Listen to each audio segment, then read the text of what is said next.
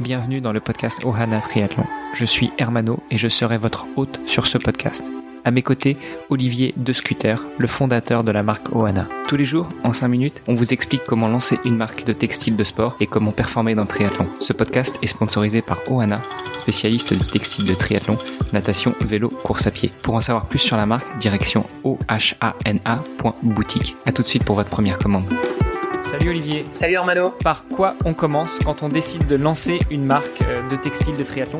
Alors euh, écoute Olivier, le micro est à toi. Inspire-nous, parle-nous de cette expérience de lancement de ta marque.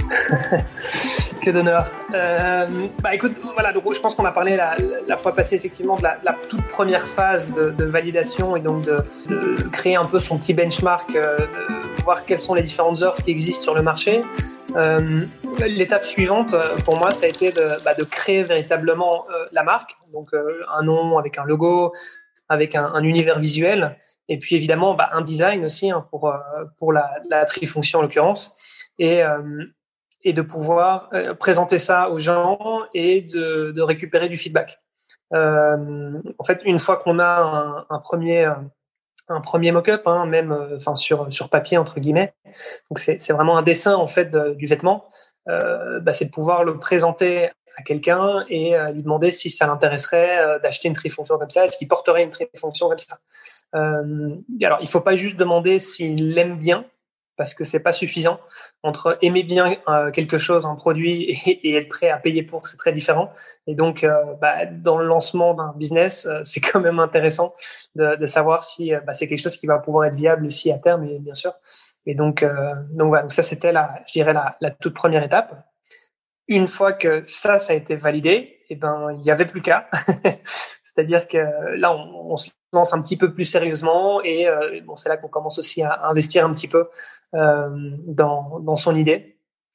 Et donc, euh, bah, le, tout premier, la toute première étape après ça, c'est de commencer à, à, produire évidemment les, les, premiers échantillons et puis de commencer à les vendre. En général, c'est plutôt au réseau proche. Euh, donc moi, ce que j'ai fait, c'est que j'ai fabriqué en petite quantité, puis je les ai vendus au, prix de au prix de revient. je crois que c'était même un peu moins en dessous du prix de revient euh, à certains amis. Et, et, ça, ça permet aussi d'avoir du feedback pour euh, l'utilisation euh, en elle-même en fait de la, de la. Donc, c'est gens qui vont pouvoir s'entraîner avec, qui vont pouvoir aussi bah, me dire, bah, en fait, euh, les poches, elles sont bien, elles sont pas assez grandes.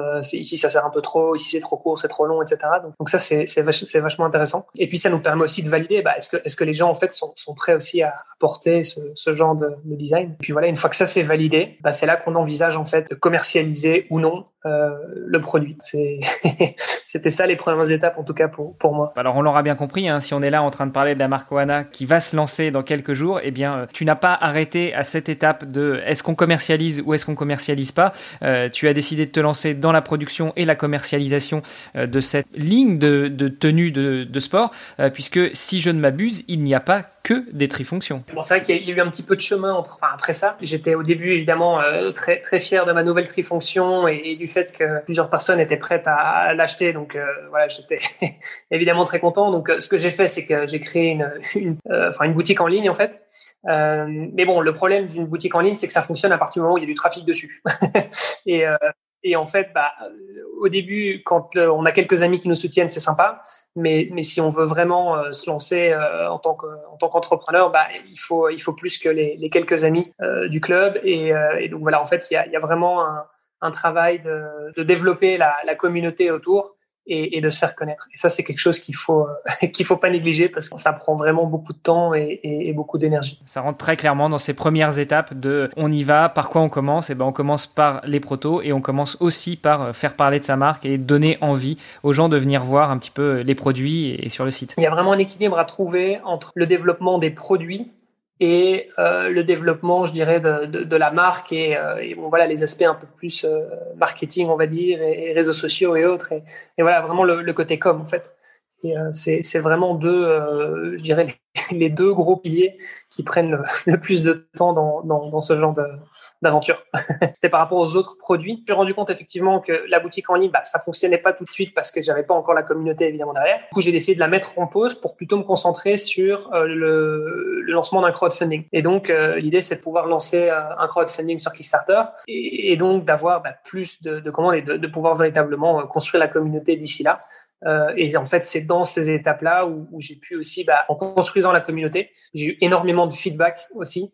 Et euh, bah, comme tu le, tu le sais, et je pense que les gens qui nous écoutent le savent aussi, euh, voilà, avec la période Covid, bah, toutes les courses ont été annulées. Une trifonction, bah, ce qu'il faut savoir, c'est que ça s'utilise principalement en course.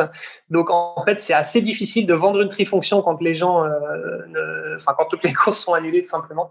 Et donc euh, donc voilà, en termes de en termes de time to market, euh, comme on dit dans notre jargon entrepreneurial, c'était pas l'idéal. De là est venue effectivement l'idée de diversifier euh, et de pouvoir faire d'autres produits parce que euh, même si les courses étaient annulées, on a quand même vu de plus en plus de gens qui euh, profitaient de, de pouvoir bah, aller prendre l'air, comme on pouvait aller boire des verres le, le, samedi soir, bah, du coup on se levait le dimanche matin pour aller faire du sport. Je pense que c'est quelque chose qui a été vu pas mal pendant cette période de confinement et, donc en fait il y a quand même beaucoup de gens qui se sont mis au vélo, qui se sont mis à la course à pied et donc du coup qui étaient aussi en demande d'équipement pour, pour ça. Dans l'épisode de demain, on abordera la relation avec les fournisseurs justement dans la création de, de cette ligne de tenue de sport et puis aussi éventuellement le, le, pivot que vous avez effectué en décidant de passer de uniquement à la trifonction à une gamme complète. Ok, et eh ben écoute, avec grand plaisir. Très bien, à demain, salut Olivier. À demain. Ce podcast est sponsorisé par Ohana. Pour en savoir plus sur les textiles et les valeurs de la marque, rendez-vous sur ohana.boutique. O-H-A-N-A.boutique. A tout de suite pour votre première commande.